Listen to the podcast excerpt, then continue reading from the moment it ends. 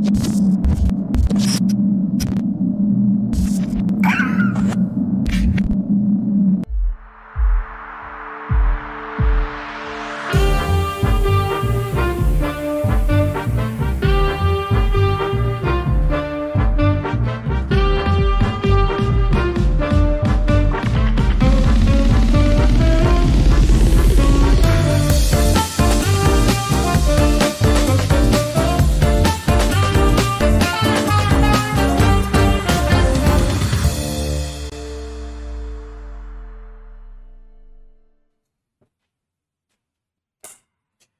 Buenas tardes, gracias por acompañarnos nuevamente a los podcasts de Regiópolis y en esta ocasión nos acompaña Pablo Landa, un invitado que eh, siempre tuvimos en, el abanico, siempre eh, sabíamos que, que, era cuestión de tiempo de que nos acompañaras por aquí.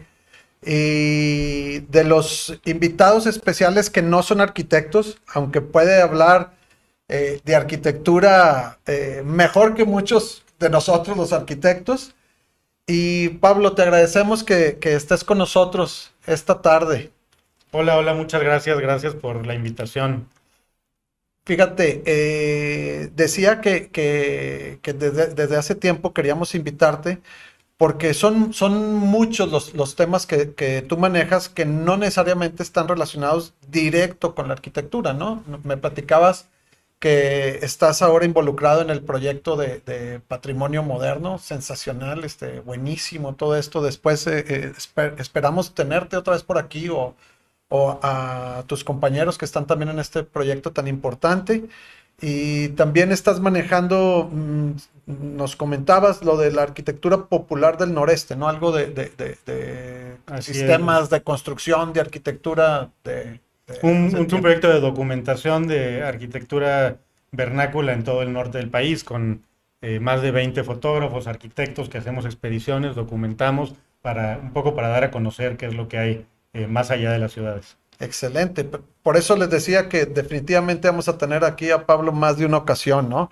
Y lo que nos trae ahora contigo, Pablo, es el, tercer tema que has estado manejando en, los últimos meses o años, no sé, tú, tú dinos que es un tema poco manejado, súper importante y desconocido para, para, muchos de los regiomontanos y que ni siquiera se, eh, es tomado muchas veces en cuenta por los arquitectos, ¿no? Y que también tiene que ver con todo esto de la formación de la ciudad, que es eh, la migración. Y qué bueno que existen personas como tú que, que, están preocupados por el tema, interesados y han investigado al respecto y que finalmente, como decía al inicio, está relacionado con cómo se va formando la ciudad, ¿no? Entonces, eh, Pablo, sin más, aquí con nosotros el, antropólogo Pablo Landa. Eh, ¿Qué nos puedes eh, platicar de todo esto? Yo quisiera, si, no tienes inconveniente, empezar. hay, un, hay, un, hay una situación que estamos viviendo ahorita los regiomontanos, un boom de la españolización, ¿no? De que todo el mundo está buscando el origen sefardí y esta y, el conseguir esta nacionalidad española a través de todo este trámite. Si me permites, yo diría eso, los, los primeros indicios de la, de la migración en Monterrey. ¿Cómo, ¿Qué podemos hablar de, de, aquel tiempo de la colonia? ¿Cómo empieza toda esta situación? Pues, o sea, creo que, creo que podemos hablar primero de manera general que, que pues Monterrey es una ciudad de migrantes, ¿no? Y que ahora de pronto hay como, como mucho interés porque los vemos en, las calles, de pronto en Gonzalitos, hay unos, unas personas ahí eh, pidiendo dinero, diciendo que son hondureños. Entonces de pronto la gente está como muy, eh, eh, muy interesada en este fenómeno, diciendo qué está pasando. Pero, pero como dices, creo que el, el, punto de partida es entender que Monterrey siempre ha sido una ciudad de destino para, para personas migrantes y que pues algunas ciudades crecen a partir del crecimiento de su propia población, ¿no? Y nos encontramos a personas ahí que nos dicen, pues mi abuelo es de Guadalajara y mi bisabuelo también y mi tatarabuelo también. Eh, Monterrey es una ciudad en la que eso difícilmente pasa, eh, es una ciudad que se conformó a partir de personas que han, que han llegado de todo el mundo y que eso sigue ocurriendo, ¿no? Eh, y, como lo, lo, mencionábamos hace un momento, y, esto sucede desde tiempos de la colonia, o sea, Sí, o sea, esto, esto bueno, los movimientos de población en la, en la colonia eh, fueron enormes y, los españoles, como parte de su proceso de colonización, muchas veces eh, llegaron con poblaciones tlaxcaltecas. Entonces en Monterrey, pensamos ahora, por ejemplo, en el, municipio de, de Guadalupe, originalmente era la villa de Guadalupe de Tlaxcala. ¿No? porque estaba conformada por población tlaxcalteca que llegó eh, eh, junto con los colonizadores españoles. Entonces, desde entonces tenemos pues, pues muchísima gente que viene de otros lados y son pues los que han y hemos construido Monterrey. Impresionante, ¿no? Esos, esos, eh, esos datos poco conocidos que finalmente con la cuestión esta de, poblar el norte, de, pues en aquel entonces obviamente no era república del, del país, estas oleadas de, migración medio forzadas, ¿no? En aquel entonces, pero marcaron el, inicio de este fenómeno, ¿no? Dando un salto muy grande eh, eh, hacia situaciones más actuales. Pablo, ¿cuál dirías tú que, fue la, lo que motivó este fenómeno, pero en años ya más a principios del siglo XX? O sea, la, o sea esto de, la colonia, pues es como historia ancestral, ¿no? Y lo podemos decir de todos lados. Eh, de todas las ciudades de México, pero ya eh, una historia muy específicamente regiomontana es el inicio del proceso de industrialización eh, de la ciudad hacia finales del siglo XIX, que empieza, por ejemplo, con la creación de, cervecería en 1890, la, fundación de, fundidora en 1900, y, pues estas empresas, por un lado, requieren mucha mano de obra, entonces llega gente de otras partes del país, eh, por ejemplo, llega gente de San Luis, San Luis Potosí eh, y, forman el, conocido como barrio de San Luisito del, corrido de, Monterrey. Eh, entonces, imagínense que en el corrido más característico de, nuestra identidad como ciudad aparece el, barrio más tradicional que está conformado por migrantes, ¿no? Está conformado por gente que viene de otro lado. y pasa esto en, de, muchas maneras, ¿no? por ejemplo, si pensamos en la música tradicional eh, de Monterrey, eh, pues pensamos en, las polcas y en los corridos y, en el acordeón, ¿no? Y, el acordeón, pues llegó con, los trabajadores de origen alemán y austriaco que llegaron a trabajar a estas empresas, ¿no? Cuando se hace eh, fundidora, por ejemplo, pues no existía en México una mano de obra calificada para, para manejar ese tipo de maquinaria. Eh, y pues traen trabajadores eh, de, otros países, los invitan a trabajar acá, algunos llegan vía Texas, pero pues traen el acordeón, ¿no? Entonces de pronto esto se convierte en un aspecto pues, fundamental de nuestra identidad, de, nuestra cultura eh, popular y de cualquier carne asada, y pues viene de un proceso de migración. Se vuelve más interesante, ¿no? Ya, ya me emocioné. No, no, no, no, Porque ahora, por ejemplo, eh, la película que, vimos todos el año pasado, Ya no estoy aquí, ¿no? que se trata de la cultura de, la música vallenata en Monterrey, Que, bueno, el vallenato eh, es una música originaria de Valledupar, Colombia, ¿no? de, la, costa de, Colombia. Eh, y en los años 70 empieza a salir música de Colombia a todo el mundo, y así, así es cuando llega la cumbia y cuando llega la, la empieza, se populariza pues, muchos ritmos este, eh, colombianos en, todo el país. Em, y resulta que en Monterrey pega el vallenato porque se toca con acordeón. Entonces de pronto... Es una modificación al original. O sea, estamos hablando de que por un lado nos llega el acordeón por los, migrantes, por los migrantes alemanes, por otro lado de pronto una música popular regiomontana súper característica que ahora es como, como nuestro nuevo emblema de identidad, pues, pues se arraigó aquí porque aquí se tocaba con acordeón. Este, entonces, bueno, estas historias de los flujos de, gente, ideas este, eh, y prácticas culturales, pues es lo que nos ha conformado como, como Monterrey. Y de eso se trata la ciudad y siempre se ha tratado de eso. Qué interesante hacer un alto en el camino y cuestionarnos como regios. Eh, traemos ya ese rasgo inherente de orgullo ¿no? y, y territorialidad pero realmente somos la, mezcla de un montón de cosas que, sucedieron aquí, ¿no? Eso, eso que comentas de, la música y, pensamos a veces que, eso es algo muy nuestro. Sin embargo, tú escuchas la música polaca, incluso original, y dices tú, esto suena a los... Serán los cadetes o serán los polacos. Exactamente, a, los del Álamo allá, ¿no? Es buenísimo. Para los, para los que no saben, sobre todo las generaciones más jóvenes, el, barrio de San Luisito es el que hoy se conoce como la Independencia, es de los barrios más tradicionales, ¿no? En, en nuestra ciudad y de más tiempo.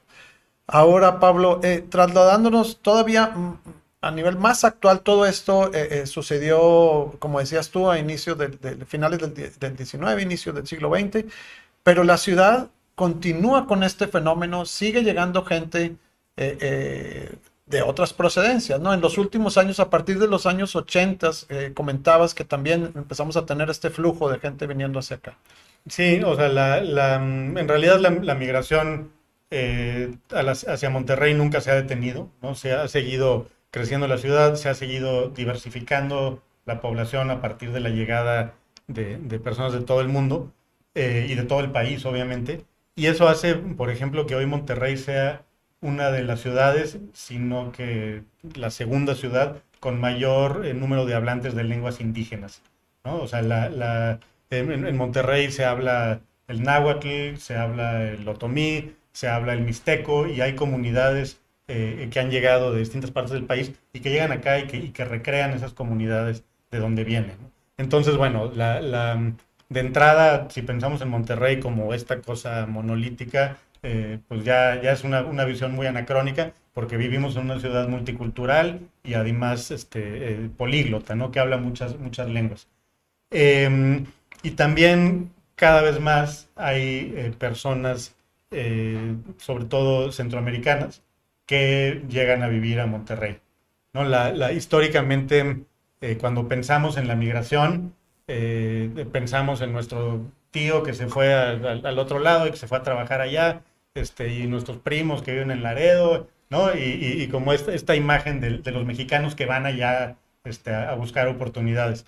Eh, en realidad, pues también hay eh, personas que llegan a Monterrey a buscar oportunidades o que llegan a Monterrey eh, pues huyendo de situaciones de violencia muy, muy complejas. Hablando de, obviamente de esta migración de, de, de Centroamérica o de Sudamérica en, en, en, tránsito hacia los Estados Unidos, ¿no? Antes, o sea, lo, a, a, lo que voy es que antes estas poblaciones cruzaban por Monterrey y se iban a Estados Unidos.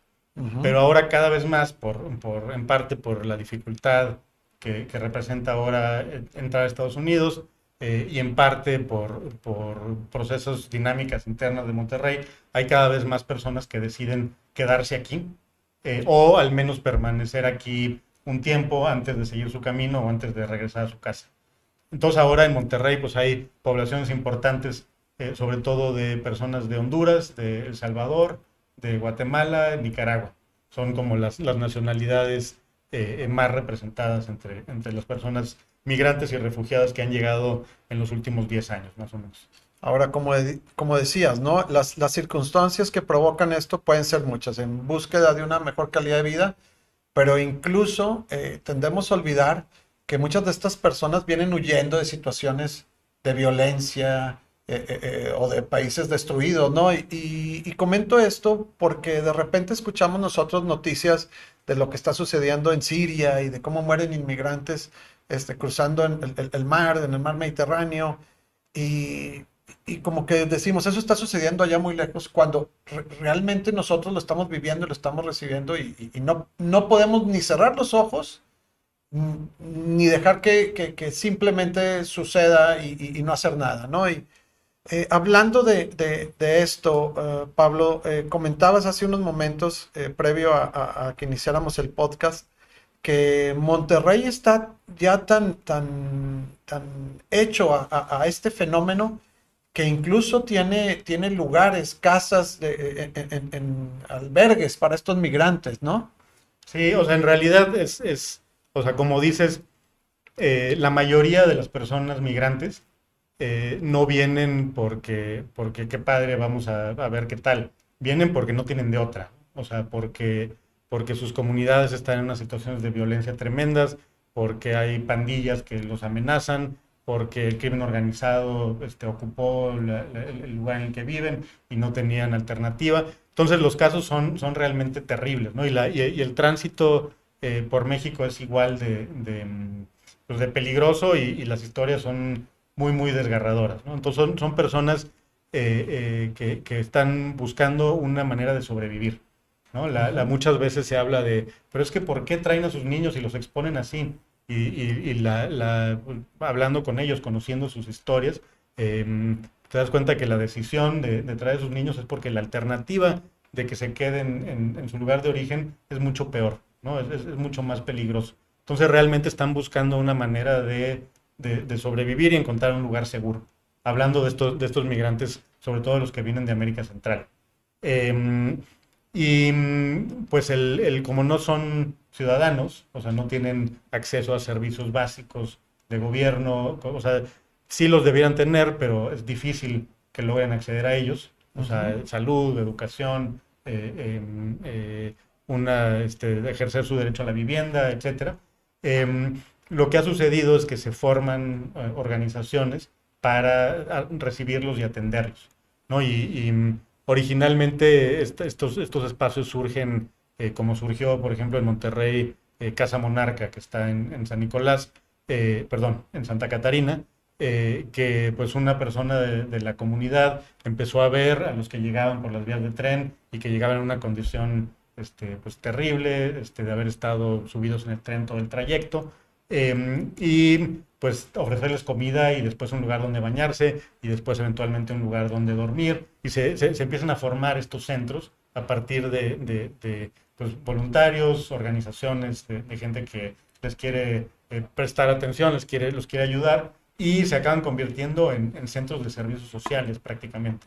Eh, ahora en Monterrey hay tres albergues principales, hay más, pero los tres este, más, este, más conocidos de, de, mayor este, trayectoria son eh, Casa Nicolás, que está en Guadalupe, Casa Monarca, que está en, Santa Catarina, y Casa Indy, que está en Monterrey. Y lo que sucede con estos espacios es que se convierten en el punto de acceso de las personas migrantes a la ciudad. O sea, cuando llegan ya más o menos saben eh, que tienen que encontrar un lugar así, donde pasar la noche, donde bañarse, donde tener comida y pues de pronto también es el lugar donde empieza a haber bolsas de trabajo y empieza a haber una enfermería y empieza a haber este, una, lavandería para lavar su ropa y un dispensario y entonces pues muchas veces se quedan eh, eh, viviendo ahí alrededor porque en esos lugares es donde donde tienen este, la posibilidad de satisfacer necesidades básicas. Entonces, desde el punto de vista urbano, aquí hay una cosa interesantísima, que estos sitios se convierten como en los nuevos polos de desarrollo de, una ciudad de migrantes. ¿no? O sea, son estos centros que congregan a la gente a su alrededor, que empiezan a conformar eh, colonias de, personas migrantes a sus alrededores. Sí, y ahora, eh, Qué interesante lo que comentas, que, que Monterrey, entonces, medio de manera informal, pero ya, ya tiene lo que es una infraestructura migratoria, ¿no? Entonces, y, se, y empiezan a suceder cosas alrededor de todo esto. ¿Quién sabe en qué momento ya, otra vez, va a tener que, que enfrentarse como lo que es y decir, eh, eh, establecer lugares como estos pero que ya no sean eh, eh, eh, iniciados por personas de buen corazón, sino por las autoridades y, en fin, por, por, instituciones más firmes. También esto me lleva a preguntarte, ¿cómo afecta esto el funcionamiento de la ciudad? comentabas que, que, que incluso ya hay lugares en los que toda esta gente que no tiene acceso muchas veces a trabajo y todo esto es más formal, se reúne para, para, para ahí mismo tratar de buscar en dónde conseguir ¿no? ese, ese, acceso al trabajo. Sí, o sea, estos, estos lugares que dices, eh, o sea, estos albergues, eh, como bien dices, no tienen presupuesto, o sea, viven de, de, la buena voluntad de la gente, eh, pero sí han logrado un grado de profesionalización muy, muy notable. Sí. Y sí llenan, llenan ahí un vacío de, que, que, el gobierno no ha, no ha querido o no ha podido llenar. ¿no? O sea, como no votan como no forman parte de grupos organizados, como no ejercen presión política, es muy fácil ignorarlos y a ver cómo le hacen. Entonces, bueno, por eso ha surgido este, este espacio desde las organizaciones, desde la sociedad civil, muchas veces desde, desde las iglesias, desde las parroquias. Em, y em, pasando a lo que, a lo que preguntas, eh, pues desde ahí se empieza a conformar una ciudad migrante este, con ciertas características un poco distintas eh, para, de, la ciudad que, habitamos, quienes ya llevamos más años o más generaciones en la ciudad. Este, hay ciertos espacios donde las personas migrantes saben que pueden, eh, por ejemplo, buscar trabajo, donde pueden encontrar a otras personas en una condición similar a la de ellos, eh, donde pueden encontrar ayuda. Eh, una cosa muy común es que las personas migrantes, al llegar a una ciudad, lo primero que pregunten es dónde está la iglesia, dónde está la catedral. ¿No? Entonces, este, porque, porque saben cómo están organizadas las ciudades en México.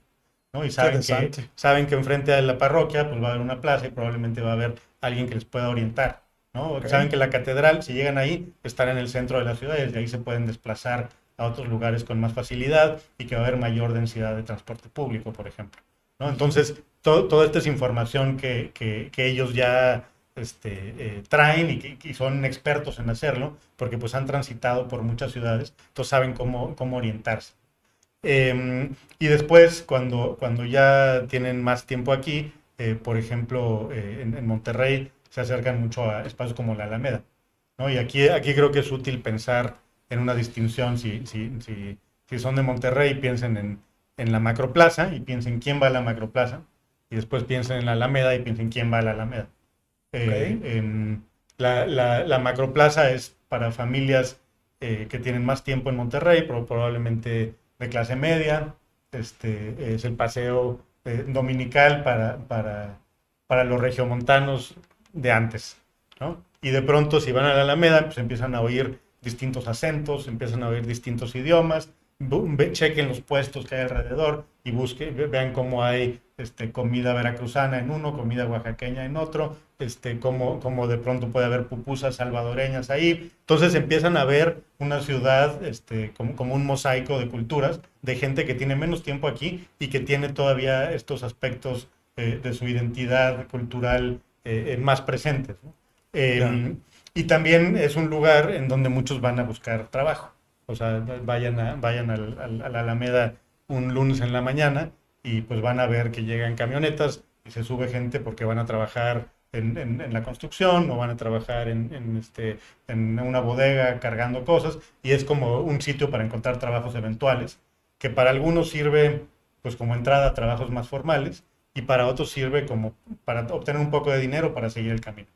Fíjate, eh, qué, qué, interesante, ¿no? La, la Alameda, eh, hoy por hoy, nos guste o no, este, se ha convertido en esto, en un, en, un hub, ¿no?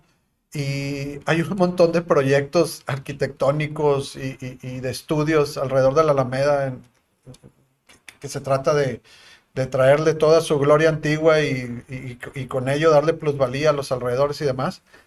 Pero no nos detenemos a pensar en esto. Es un asunto que habría que resolver primero y no una vez más cerrar los ojos nada más hasta, sí, hacia pues, aquí, es, aquí es un poco lo de lo, lo, que como arquitectos, si, si están pensando en, en, qué hacer a los alrededores, pues hay que partir de más que un, una foto aérea y un plano catastral.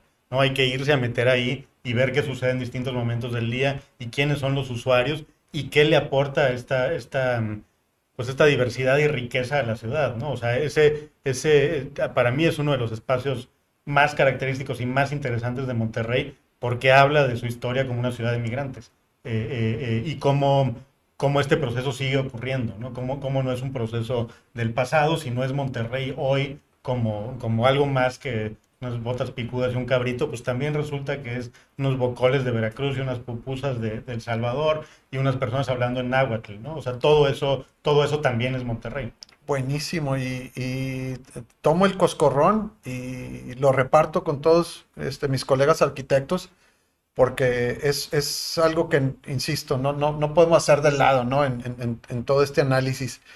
Oye Pablo, pero hasta ahora hemos hablado al menos de, en, esta época de, de, migración, llamémosle así, de los ochentas hasta ahora, como en una connotación así un poquito metiéndonos a, un sector eh, económico medio bajo o bajo, ¿no? Todo este fenómeno.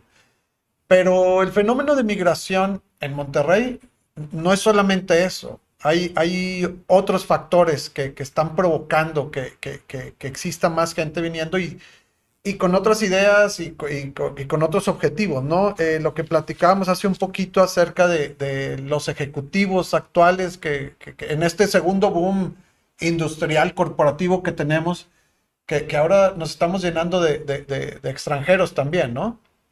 Así es, pues, o sea, Monterrey, eh, por la misma dinámica industrial de la que hablábamos ahora, que, se activó inicialmente en el siglo XIX, pues sigue, sigue estando conectado con el mundo eh, eh, a través de sus empresas. Eh, entonces, pues ha, llegado mucha gente de Japón, por ejemplo, mucha gente de Corea y también, por ejemplo, muchos venezolanos.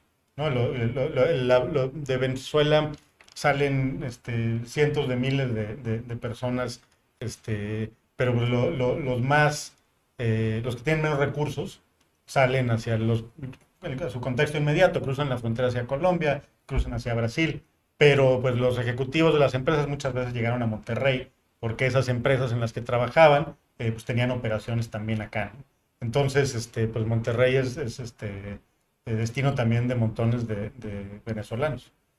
Fíjate, eh, qué interesante. Y, toda esta gente, todos estos inmigrantes que, vienen con un perfil corporativo, industrial, eh, diferente al que viene o huyendo de una circunstancia de, otro tipo marginal, eh, traen también otro tipo de cultura, otro tipo de dinámica y, otro tipo de actividades y cultura con ellos, ¿no? Entonces la, ciudad se va enriqueciendo y, lo que te decía antes de, empezar el podcast, realmente el, el, regiomontano termina siendo una mezcla de, situaciones y, personas de, todo el mundo, ¿no? Así que ya hoy por hoy Fíjate, cuando empezamos el podcast, eh, eh, tú también, que eres eh, adoptado, Regio, pero nos dábamos cuenta que, los invitados que tenemos previstos son pocos los regios, regios, regios, nacidos aquí, de familia de antaño de aquí, ¿no? hablando de eso, este, Pablo, platícanos un poquito, de, también es así, más allá de la anécdota, los antecedentes de, los apellidos que consideramos regios y que finalmente terminan siendo también de, inmigrantes, ¿no? Comentabas un poquito de eso. Sí, o sea, platica hace rato que, te, comentábamos este punto. Em, así como llegaron los, los alemanes que platicaba hace, rato, o sea, Monterrey es una ciudad en la que la élite no son los, los eh, terratenientes de la época colonial. ¿No? Que, que, si vas a Puebla, la élite de la ciudad, son los mismos terratenientes que en el siglo XVII el virrey les dio una concesión de no sé qué. O si vas a, Guadalajara, pues son los hacendados que en el siglo XIX y son sus descendientes eh, los que siguen siendo la élite de, la ciudad. Monterrey nunca fue una ciudad cuya estructura de clase dependiera de, las tierras, de los latifundios. ¿no? La, más bien como una ciudad mucho más, una, mucho más nueva, eh, en realidad Monterrey se, funda en, 1596, pero pues es un pueblito chiquito perdido en, la frontera, ¿no? Es uno entre más, ¿no? O sea, no es una ciudad que tuviera ya una, estructura este, económica de clase, este, cultural, etcétera, consolidada. El, verdadero auge de Monterrey empieza a finales del siglo XIX con la industrialización y muchos de los que, de los que llegan en esa época son este, eh, pues aventureros, comerciantes que vienen de otras partes del mundo, ¿no? Eh, eh, entonces, por ejemplo, los, apellidos Belden y Milmo son de origen irlandés, ¿no? El, apellido Ferrara, que de los fundadores de, Fundidora, son este, italianos, ¿no? algunas de las familias que estaban ahí este, en, la fundación de cervecería, de, de la vidriera, etcétera, este, eh, Mendirichagas, Armendáriz, etcétera, son españoles. Entonces, pues, pues muchos de estos, de, los comerciantes industriales de esa época, que se convirtieron en familias regiomontanas de mucha tradición, en realidad también son de origen este, eh, migrantes. Fíjate, y eso eh, sin considerar todos los apellidos de, de ascendencia judía que tenemos entre nosotros, ¿no? Que también son, son un, montón. Como decía. Y árabes, ¿no? También. Árabe, tienes razón. Y libanés. Entonces, vale, o sea, vale la pena, vale la pena ir a, a, los panteones en el centro de la ciudad y vean los apellidos en las lápidas y vean de dónde. este, busquen en Google de dónde viene ese apellido y van a encontrar que pues hay gente de todos lados y de pronto hay eh, algunas lápidas en inglés porque había familias que hablaban inglés porque venían de, Estados Unidos, ¿no? Eh, incluso el primer periódico en Monterrey se publicaba en inglés. Estamos hablando de una comunidad que siempre ha sido multicultural y, muy diversa. Buenísima, y buenísima recomendación eso de irse a pasear a los panteones, más allá de considerarlo una aventura mórbida, cómo, cómo aprende uno ahí viendo, leyendo todo, todo esto y las fechas y demás, y como dices tú, los apellidos. Por último, Pablo, ya acercándonos al final del programa, eh, podría decirse que también un factor de, del incremento en el, en el, fenómeno migratorio hacia Monterrey eh, lo constituye el que sea eh, un destino académico, llamémosle así. Sí, pues obviamente las universidades de, Monterrey han sido atractores muy importantes, ¿no? Y los que hayan estudiado en el TEC, en la UDEM, sabrán que sus compañeros eran de todos lados del país y de muchos lugares del mundo, ¿no? Eh, entonces sí, definitivamente eso, eh, las universidades han sido un factor de, enriquecimiento cultural de Monterrey eh, y que la han convertido en un destino para gente de todo el mundo. Y ahorita que decías tú que cualquiera se pregunta que si los compañeros este, de, dónde son y demás, y cuando le empiezan a decir, esa es una, pero la otra es que cuando ya se gradúan todos, les preguntas y, la mayoría dicen, ¿te vas a regresar? Dicen, no, ¿a qué me regreso? Yo me quedo en Monterrey y, lo, seguimos topando aquí a todos los del, del resto del, del, país, ¿no? En, en, en, los trabajos y en las pachangas y en todos lados. es gente que, se, que viene para quedarse.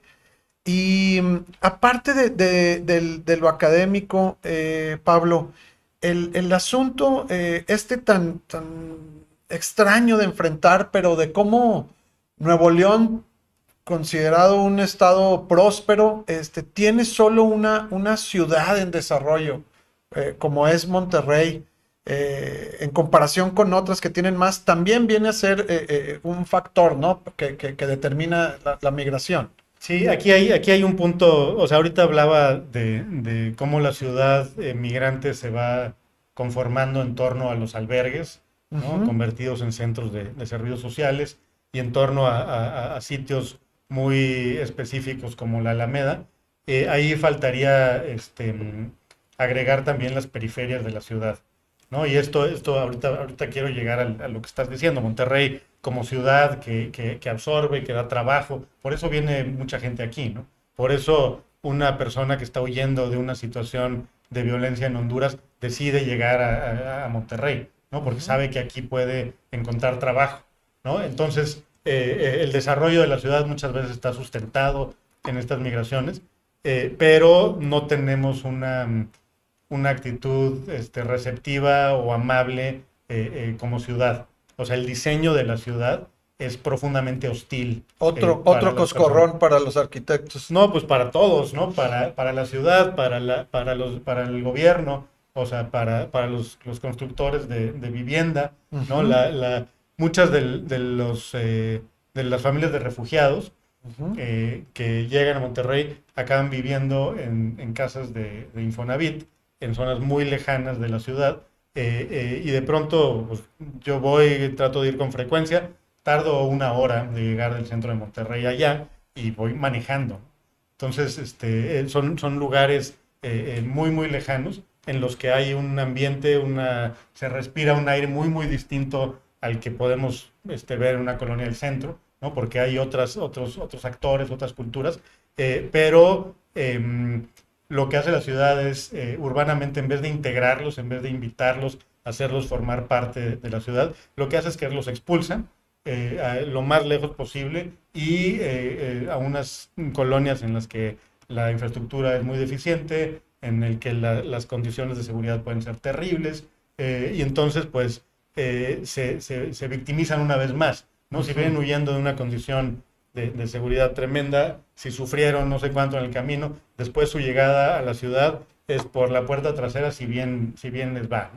Entonces creo que aquí un poco de, los retos es a la par que estamos construyendo eh, la ciudad como motor industrial, como polo económico del país, pues también deberíamos de tener una actitud este, urbana más receptiva de quienes están haciendo eso posible. ¿no? De quienes están trabajando en las fábricas, de quienes están haciendo la limpieza de las fábricas, quienes están, son el personal de los hoteles a donde llegan todos los ejecutivos que vienen a Monterrey a, hacer negocios, eh, pues integrarlos a, la ciudad de una manera mucho más amable y mucho más respetuosa de, su condición como nuevos regiomontanos. Muy bien, Pablo.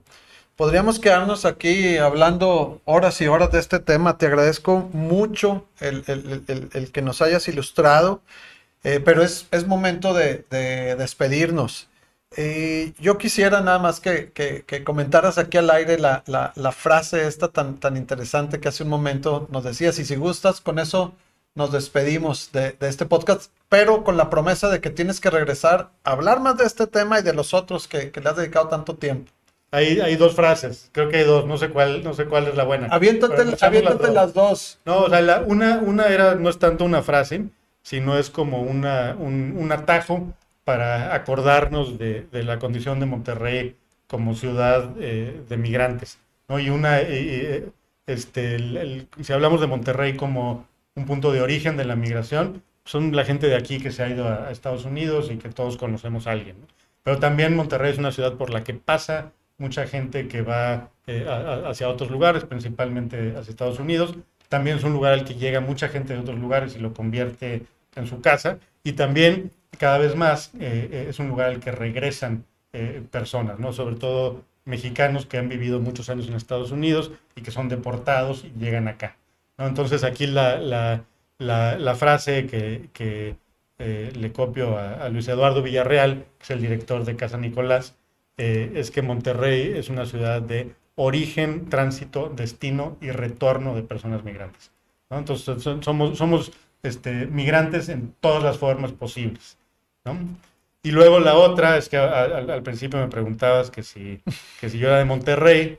Y pues te, dije que sí, y dice, no, pues quién sabe, porque no naciste aquí, ¿no? Yo llegué a Monterrey cuando tenía ocho años de edad, ¿no? Y, pues, me considero que soy de Monterrey, ¿no? Y hablaba de una, una, frase de Chabela Vargas. Chabela Vargas nació en, Costa Rica, ¿no? Y en alguna ocasión, en una entrevista, un periodista le decía, oiga, este, pero es que usted dice que es mexicana, usted nació en Costa Rica y le dice, pues, los mexicanos nacemos donde nos da la chingada gana. ¿no? Entonces un poco creo que eh, eh, también podemos decir lo mismo de los regiomontanos. Si somos una ciudad de migración, de migrantes, eh, pues ser de Monterrey es una decisión. Es decir, yo, yo quiero formar parte de esta comunidad con esta historia y con estas características. ¿no? Y, así este, todos cabemos en, en, en lo que es Monterrey, en lo que puede ser Monterrey. Buenísimo.